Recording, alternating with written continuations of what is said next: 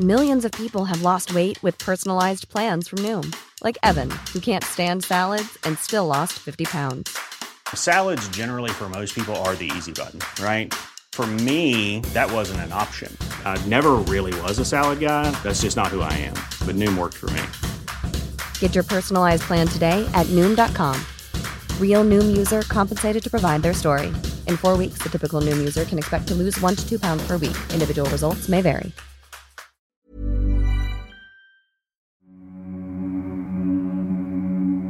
Un ambiente de terror ha invadido nuevamente el estado de Chiapas. Grupos delictivos se disputan en una guerra constante el control de tierras, de rutas, de recursos naturales, así como liderar el mercado de tráfico de drogas, de armas, de huachicol e incluso de personas. Tras esta preocupante ola de violencia, organizaciones como el Ejército Zapatista de Liberación Nacional han advertido que podría ocurrir una inminente guerra civil en el Estado. Alertan que ante la falta de acciones de los elementos de seguridad pública y la colusión de los gobiernos con los grupos criminales, están dispuestos a levantarse de nuevo en armas y luchar contra esta situación. Rivelino Rueda, reportero del Sol de México, realizó una cobertura en el estado de Chiapas durante 13 días y nos explica el panorama de los problemas que enfrenta la región, como la toma de control de grupos delictivos y narcoparamilitares, que pueden orillar a una nueva guerra civil.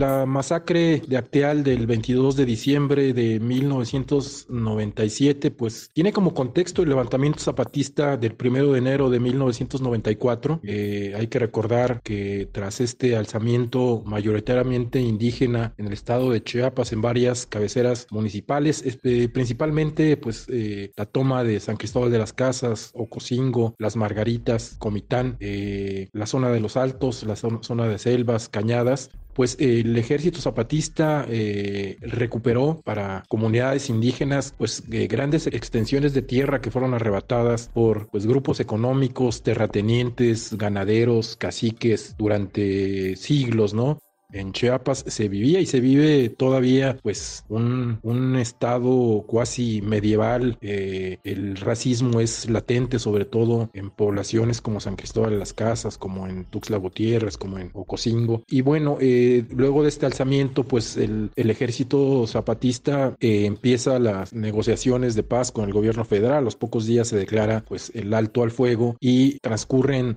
tres años. Como es lógico, pues una guerrilla tiene base social y estas bases sociales pues fueron combatidas a través de grupos paramilitares, grupos que se conocen como, como grupos contrainsurgentes, sobre todo eh, acuñados con estas guerras civiles en Centroamérica, en Guatemala, en El Salvador, en Nicaragua. Y pues son grupos eh, pues financiados por grupos económicos locales, por caciques, por eh, terratenientes, por ganaderos, pues que no estuvieron de acuerdo, que quedaron muy sentidos pues con este esta reincorporación digámoslo así, de, tierras que hizo el ejército zapatista para diversas comunidades indígenas. Pues eh, financiaban estos grupos, compraban armamento y aquí los paramilitarismo pues tiene este elemento que es que son, su nombre lo dice, son entrenados, son adiestrados por miembros de las Fuerzas Armadas, específicamente del ejército mexicano, en este caso, eh, como ocurrió en Acteal, eh, como ocurrió durante todo el periodo desde el levantamiento zapatista y a lo largo de 10 años, hoy sucede de este, una situación distinta, pero bueno, en, esa época, sobre todo estos grupos paramilitares que operaban en la zona de los Altos, donde se, ubica la población, la comunidad de Acteal, llevaban por nombre Chinchulines, otro era Máscara Roja, otro era Paz y Justicia. La población que se, que se encontraba en situación de desplazamiento precisamente por ataques de estos, de estos grupos paramilitares en aquel entonces, pues estaba en situación de desplazamiento, pero había alertas desde semanas antes de medios de comunicación, de organizaciones de la sociedad civil, de organizaciones de derechos humanos, que iba a ocurrir una tragedia por la situación que estaban pasando estos eh, pobladores en situación de desplazamiento, principalmente eh, tzetzales, de la etnia tzetzal, es la etnia que, que, es mayoría en los altos de Chiapas, los tzetzales y los tzotziles, y hubo, hubo una alerta eh, anticipada que podía ocurrir una situación muy grave de grandes consecuencias, y efectivamente ocurrió, esa comunidad se hizo llamar las abejas, y el 22 22 de diciembre del 1997 en una oración comunitaria, una oración este, que estaban realizando, llegaron estos grupos paramilitares y pues asesinaron a 49 personas, niños entre ellos, mujeres embarazadas. Eh, aquí lo, lo grave es que un kilómetro, dos kilómetros aproximadamente, había militares que estaban enterados de lo que estaba ocurriendo y no intervinieron. De hecho, este caso llegó hasta la Corte Penal Internacional de La Haya, lo, lo llevaron algunos este, dirigentes de organizaciones civiles, de organizaciones de derechos humanos, para tratar de enjuiciar al entonces presidente Ernesto Cedillo. Hubo detenciones, no se castigó directamente a los responsables, este, digamos, intelectuales. Y bueno, ¿por qué se relaciona con la situación actual? ¿Por qué hay alertas? Hay alertas desde hace ya pues varios meses de que en Chiapas está sucediendo una situación de alarma, no solo en un punto, en distintos puntos el Sol de México tuvo la oportunidad de recorrer durante 13 días 1.537 kilómetros a lo largo de 53 municipios de los 127 que tiene el estado de Chiapas, eh, sobre todo la zona fronteriza, la zona de la sierra y pues pudimos detectar la grave situación de violencia en distintos puntos del estado y hay una advertencia clara, precisa, puntual de que puede ocurrir una tragedia de esas dimensiones o una de una dimensión este, pues catastrófica o distintas situaciones parecidas a las de Acteal en distintos puntos del estado. Estado.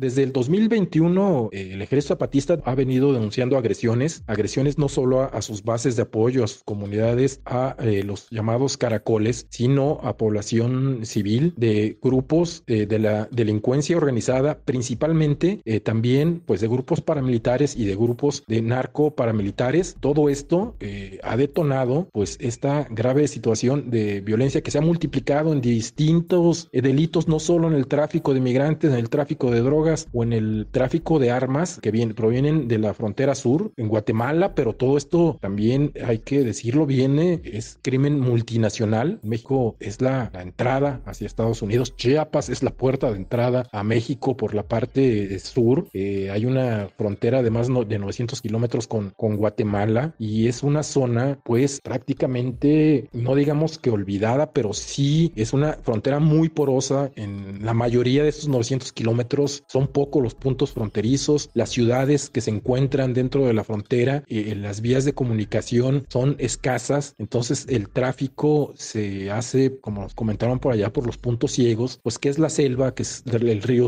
Usumacinta, que es el río Suchate ya eh, más hacia el Pacífico, ya pegado con Tapachula, con el Soconusco, digamos. Entonces el, el Ejército Zapatista de Liberación Nacional causó mucho revuelo este comunicado que lanza el primero de junio de este año, el cual fue respaldado por 800 intelectuales, personalidades eh, de todo el mundo y por más de mil organizaciones también de todo, de todo el planeta, respaldando este llamado, esta advertencia que hace de que en Chiapas está al borde de una guerra civil, denunciando pues estos ataques que han sufrido no solo las comunidades indígenas, sino la población en general de estos dos grandes cárteles, los principales que hay en el país, que es el cártel Jalisco Nueva Generación y el cártel de Sinaloa, que se están disputando ese territorio valioso para ellos, valioso, estratégico para cuestiones, pues, de delincuencia organizada, eh, precisamente por eso, por el tráfico, no solo de drogas, nos dicen que también pues, las drogas han pasado a un segundo plano, el abanico de delitos, de negocios ilícitos que se cometen y que se han descubierto y que se han puntualizado, que se han señalado en Chiapas, son inmensos. Entonces, esta advertencia causó revuelo porque también vino con ello un pronunciamiento también de la diócesis de San Cristóbal de las Casas, ellos puntualizan así tal cual Chiapas está en guerra y puntualizan todos los conflictos eh, que se están desarrollando y los actores, el crimen organizado, grupos paramilitares, grupos de narcoparamilitares, crimen multinacional, también grupos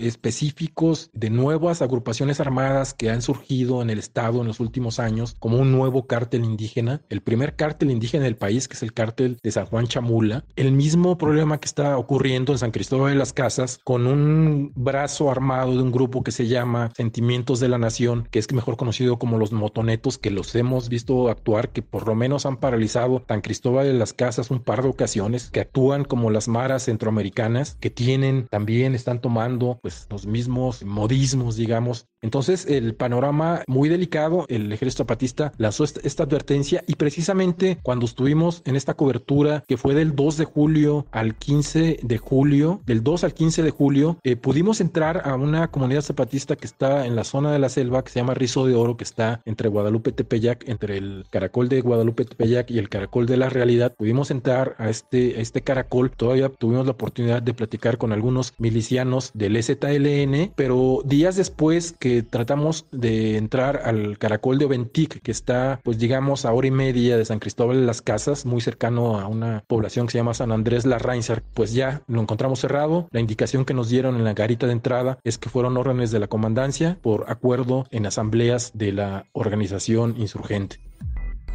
El escenario que se había presentado en el país era que la violencia del crimen organizado pues se presentaba sobre todo en la frontera norte, en los estados del norte. No se había volteado a ver lo que ocurría en el sur del país, sobre todo en el estado que tiene la mayor frontera con Guatemala. Y es ahí donde llega pues eh, esto que hablábamos que es el crimen multinacional, porque ahí pues se conjuga las mafias colombianas, las mafias hondureñas, las mafias salvadoreñas, las mafias inclusive de Rusia eh, mafias chinas, y por ahí es por donde están, porque es una, una frontera que está eh, prácticamente descuidada y el tráfico pues es armamento, drogas, el huachicol sobre todo, pues es el huachicol, que el robo de combustible que se hace tanto en el estado de Chiapas como en el estado de Tabasco y es eh, como se distribuye. Aquí el, la característica es en las carreteras, carreteras que no hay vigilancia. Entonces por este tipo de carreteras, que es precisamente donde está ahorita eh, la situación muy, pero muy delicada, que es la zona que va de Motocintla a Comalapa, que es este, la Sierra de Mariscal, así se le conoce, eh, pues eh, al pie de la carretera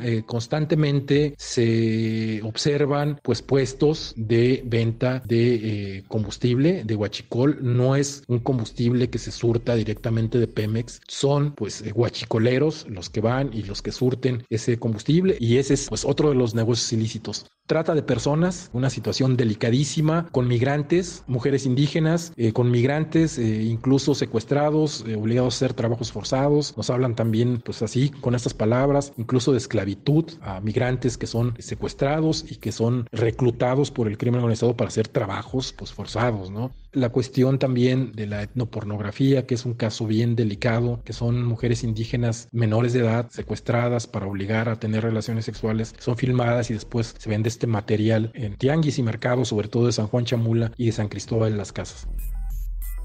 El paramilitarismo se destacó, consolidó, se hizo este, fuerte en el país. Estamos hablando del país específicamente después del levantamiento indígena del Ejército Zapatista de Liberación Nacional el primero de enero de 1994. Toman fuerza estos grupos, también tomando una calca o son copias de las prácticas paramilitares que se hicieron contra guerrillas en guerras civiles centroamericanas, específicamente en Guatemala, en Nicaragua y en El Salvador. Los gobiernos las dictaduras de aquellos países, eh, las juntas militares echaron mano de estos grupos que pues fueron financiados, fueron entrenados, fueron auspiciados pues desde las cúpulas militares, desde el poder económico para pues eh, jugar este papel de contrainsurgencia, que es la contrainsurgencia, pues eliminar a la guerrilla, pero no solo a la guerrilla, a las bases de la guerrilla y que por eso se dieron pues estas grandes atrocidades durante estos periodos de guerras civiles en aquellos países. Y también es una forma de disfrazarlo como problemas intercomunitarios, que el ejército se lava las manos, ellos los entrena, ellos los auspicia, eh, les da armas y en este caso el ejército se hace a un lado y el discurso es son problemas entre las mismas comunidades, no es el ejército el que está cometiendo este tipo de atrocidades, ¿no? Pues esas prácticas se siguieron en México, ahí está el más claro ejemplo que fue pues la masacre de Acteal de 1997 y ahora resurgen pues en esta disputa de terrenos y de territorios en Chiapas, pero con el elemento delicadísimo de que son para ganar terrenos, territorios para los corredores del crimen organizado y también pues auspiciados y solapados pues por autoridades políticas, económicas,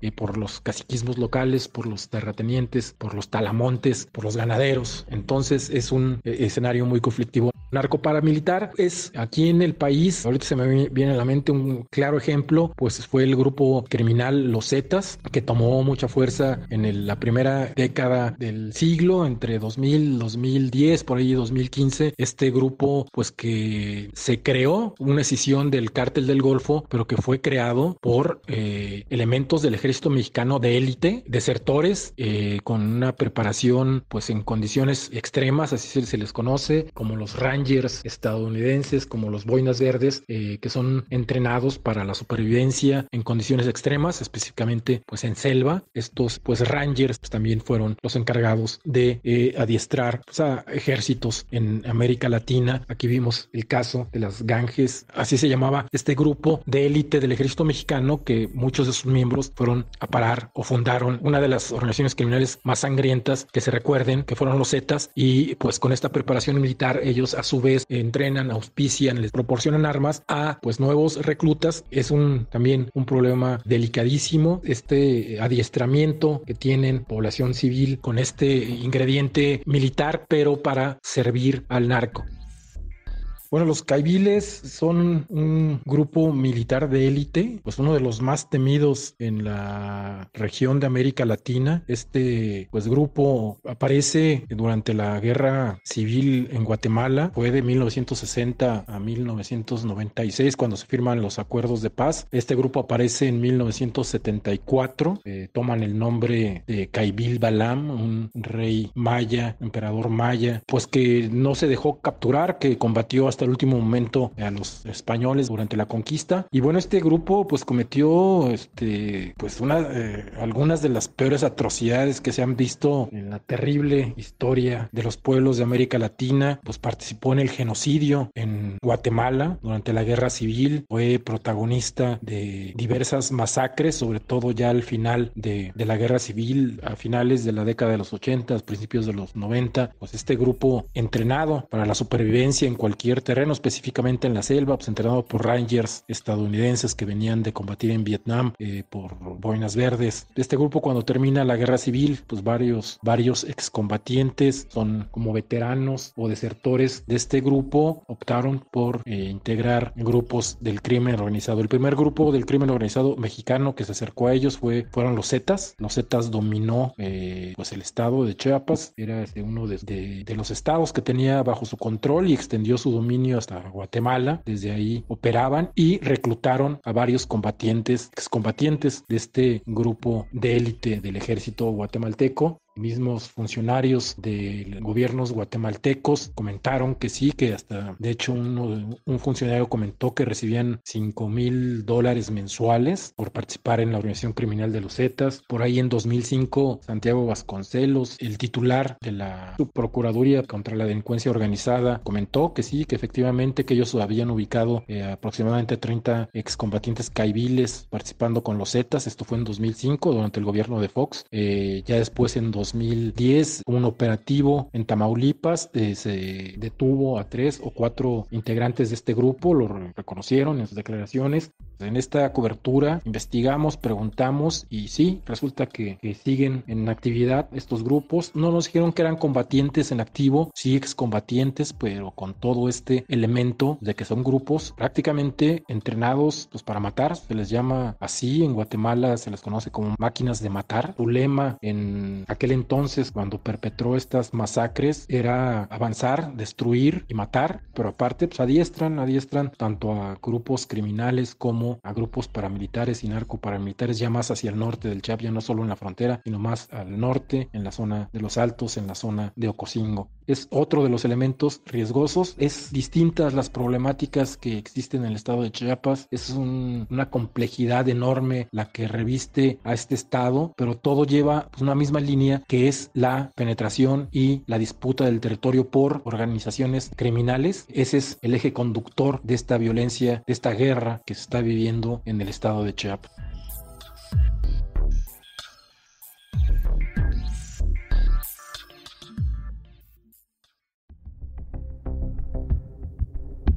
El informe eh, Chiapas, un desastre que publicó en marzo de 2023 el Centro de Derechos Humanos Fray Bartolomé de las Casas, un informe devastador, informe puntual, porque pues ellos pertenecen a la diócesis de San Cristóbal de las Casas, abarca gran parte del territorio chiapaneco y tienen puntual, puntual seguimiento de los conflictos que se dan. Ellos tienen el trato directo con las comunidades, con eh, los pobladores, eh, saben a detalle lo que ocurre dentro de gran, gran parte del estado, abarca gran parte Estado y entonces eh, lanzan este informe, repito, devastador. Ahí hablan de un número de desplazados y no son cifras de ellos, son cifras que toman del Instituto Nacional eh, de Geografía y Estadística, son cifras oficiales de 2010 a 2022, hablan de 16.755 personas en situación de desplazamiento forzado en la entidad y pues bueno, van desglosando, van desmenuzando pues cuáles son las poblaciones que han tenido el mayor número de desplazamientos, pues está la zona de los Altos, en Chenaló, está la frontera,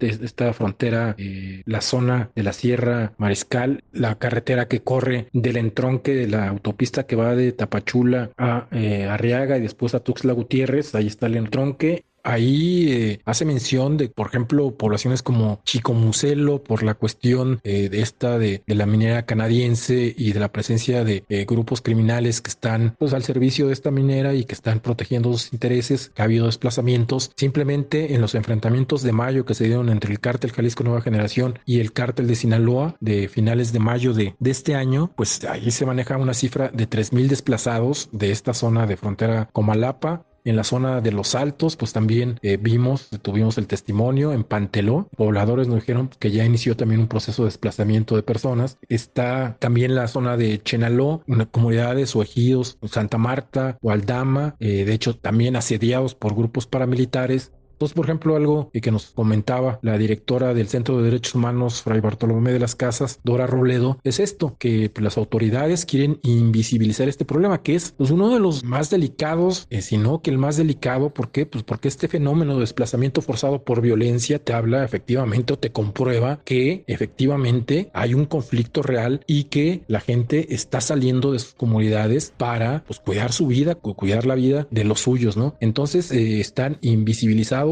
no están en el discurso oficial, por ahí se habla de que son pocos, de que representan una minoría, es muy delicado este, este discurso, entonces este problema tiene que ser pues la medición, el recuento de los daños y, y pues ver cuántos nuevos desplazados se van a dar por esta situación. En abril del 2021, un grupo que se autodenominó Grupo de Autodefensa El Machete, eh, que se calificaron así, Grupo de Autodefensa, tomó la cabecera municipal en Panteló y pues prácticamente corrió, sacó a las autoridades eh, municipales, en este caso estaba encabezado por el PRD, salieron y con pues con este pretexto, esta bandera de que las autoridades municipales tenían relación con grupos del crimen organizado y utilizando ese discurso o ese pretexto levantaron a 19 pobladores acusándolos de que estaban colaborando con grupos de la delincuencia organizada, pero aparte no solo los levantaron, sino que están desaparecidos, siguen desaparecidos. Los familiares de estas víctimas van seguido a la Catedral de San Cristóbal de las Casas a protestar, a pedir apoyo de la diócesis de San Cristóbal de las Casas, a visibilizar su problema. Entonces, eh, pues se hicieron llamar autodefensas, pero bueno, ya estando ahí, que es una tensión, es una zozobra, eh, eh, hay un miedo que se huele, que se palpita, que se toca en este, en este municipio. Cuando fuimos, pues estaba el ejército y el Guardia Nacional y policías estatales, pero eh, desde la entrada, barricadas con trincheras, ¿no? Trincheras con costales de arena, con soldados, con armas de alto poder en un monte, por ahí también al montecito, ¿no? A la entrada, muy cerca de la garita, también hay apostados con ametralladoras, muy pocas personas en la calle, eh, todos viéndose con desconfianza y platicando con los pobladores, susurrando casi, pero ya ellos hartos y sí diciéndote que este grupo, el machete, pues que no es otra cosa que también pertenecen al crimen organizado. Ahora, se levantaron grupos previo a este recorrido que hicimos, en una semana antes se levantaron dos grupos queriendo este, pues sacar a, este grupo al, machete de Panteló, eh, luego aparecieron otros dos grupos apoyando al machete, fue cuando se hicieron las advertencias que podía haber ahí un enfrentamiento de todos los grupos y es cuando llegó el ejército, pero también lo que, lo que los pobladores eh, pues dicen y dicen muy puntualmente, sí está bien, estamos de acuerdo que esté aquí eh, el ejército, que esté aquí Guardia Nacional, que esté aquí la policía estatal, la policía municipal, pero ¿qué va a pasar cuando se vayan? Porque no se van a quedar aquí todo el tiempo. ¿Qué va a pasar cuando se vayan? Se aflojó un poco eh, la vigilancia y el fin de semana o los últimos días, pues vimos, salió la, la población a protestar, salió la población a exigir que se arreglen las cosas que no quieren estos grupos, a este grupo este, del machete que lo relacionan con la delincuencia organizada, a los grupos que están en contra del machete porque también los relacionan con la delincuencia organizada. Entonces es, son problemas estructurales que han provocado desplazamientos, que han provocado homicidios, que han provocado violencia extrema y que no ha sido atendido de fondo por las autoridades. Entonces también el remedio pues es solo enviar a fuerzas federales, fuerzas estatales eh, que estén un tiempo, una temporada ahí y que después dejar que los problemas prácticamente se resuelvan solos. Eso no va a ocurrir. Eso no va a ocurrir si no hay una eh, resolución de fondo, si no se entiende el problema, si no se está ahí, si no hay un seguimiento y si no hay una atención inmediata a estos problemas. Pues sí fueron de las zonas que se siente más el miedo, que se siente más el terror, que se ve que la población está sufriendo y que la población está desesperada, está con miedo, está con un pánico impresionante, se le notan los rostros, se nota su actitud, en zonas de conflicto, en zonas donde estalla ya eh, abiertamente la violencia, eh, la solución mágica de las autoridades es enviar a ejército, enviar a Guardia Nacional. Eh, lo pudimos constatar en las carreteras secundarias, en las veredas, en las brechas, en los caminos rurales. No hay, no hay ejército, no hay Guardia Nacional. Ellos están en otra cosa. Están en zonas turísticas, están en las autopistas, están en los aeropuertos, están en las hidroeléctricas, están en la construcción del tren Maya en Palenque no están en las comunidades, no están en estos caminos, en esta eh, pues red de comunicación que no sean las autopistas, no está ahí la presencia del ejército. Y bueno, en las pláticas también que tuvimos, muy delicado lo que comentan, por ejemplo, eh, milicianos, zapatistas o mismos pobladores, que también ellos perciben esta relación o esta permisibilidad que hay de las Fuerzas Armadas, llámese Marina, llámese Guardia Nacional, llámese Ejército, y no se diga policías locales, estatal o municipales, con esta, esta pues complicidad que hay o esta relación ya abierta que hay con eh, el crimen, con los grupos del crimen organizado. Entonces, pues no, las medidas son paliativas, no se va a fondo y se insiste en el discurso de que Chiapas ha elevado sus niveles de calificación en cuestiones de seguridad pública y se insiste en el discurso oficial en que en Chiapas no pasa nada y que Chiapas está tranquilo y que los problemas solo son focalizados y que son problemas de nada más de entre comunidades o que son problemas nada más entre algunos grupos del crimen organizado y que todo está bajo control. Y fue lo último que se dijo en una conferencia mañanera del presidente Andrés Manuel López Obrador eh, a finales de junio en Tuxtla Gutiérrez.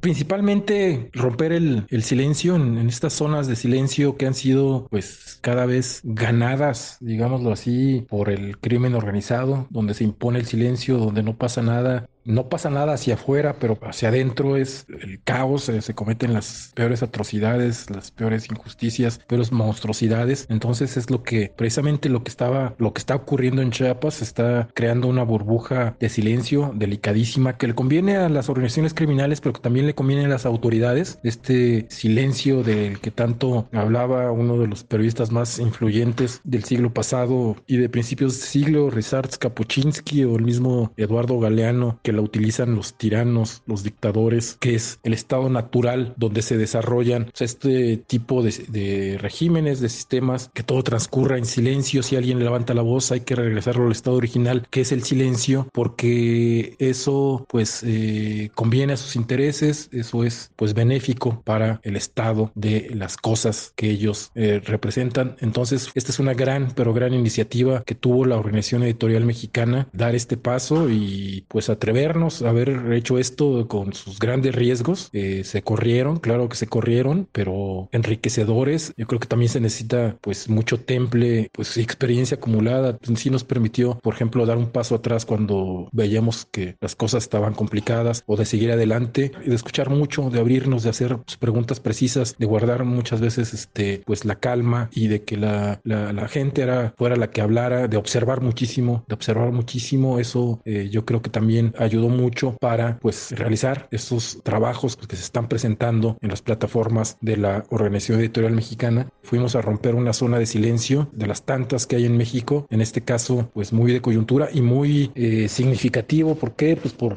el estado de Chiapas, porque la violencia la veíamos eh, o la vemos en la zona norte del país, la vemos en estados específicos como Guanajuato, Zacatecas, Sinaloa, Guerrero, Michoacán, en Chiapas, por ser un estado tan complejo, sobre todo, pues eran temas sociales, temas este, de pobreza, sí de mucha violencia, pero de violencia por estas mismas injusticias de comunidades organizadas, del mismo levantamiento zapatista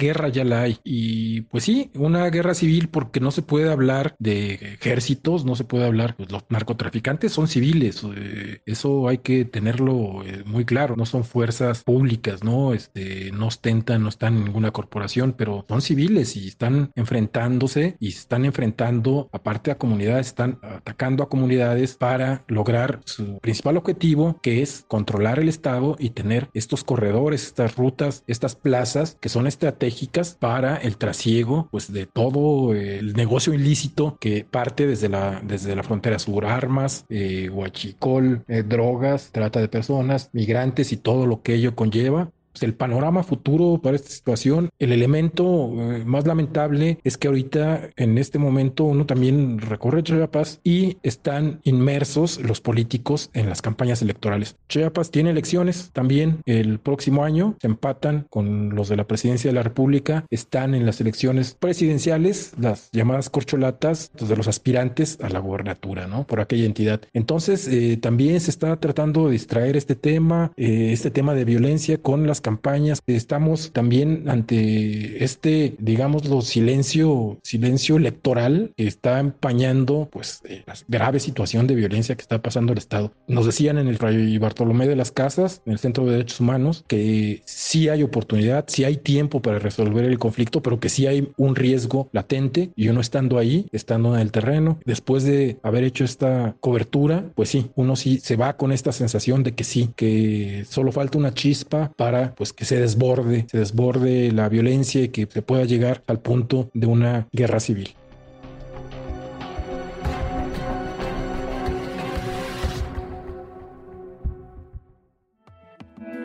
Te invitamos a suscribirte a nuestro podcast a través de las plataformas de Spotify, Apple Podcast, Google Podcast, Deezer y Amazon Music, para que no te pierdas ningún episodio. También nos puedes escribir a podcast.om.com.mx o en Twitter podcastom. Te recomendamos escuchar Periodismo en Riesgo, un podcast donde podrás conocer el peligro que corren periodistas de América para poder informar. Hasta la próxima. Esto es Profundo, un reporte a fondo de la Organización Editorial Mexicana. ¿Tired of ads barging into your favorite news podcasts? Good news. Ad-free listening is available on Amazon Music for all the music plus top podcasts included with your Prime membership. Stay up to date on everything newsworthy by downloading the Amazon Music app for free or go to amazon.com slash news ad free. That's amazon.com slash news ad free to catch up on the latest episodes without the ads.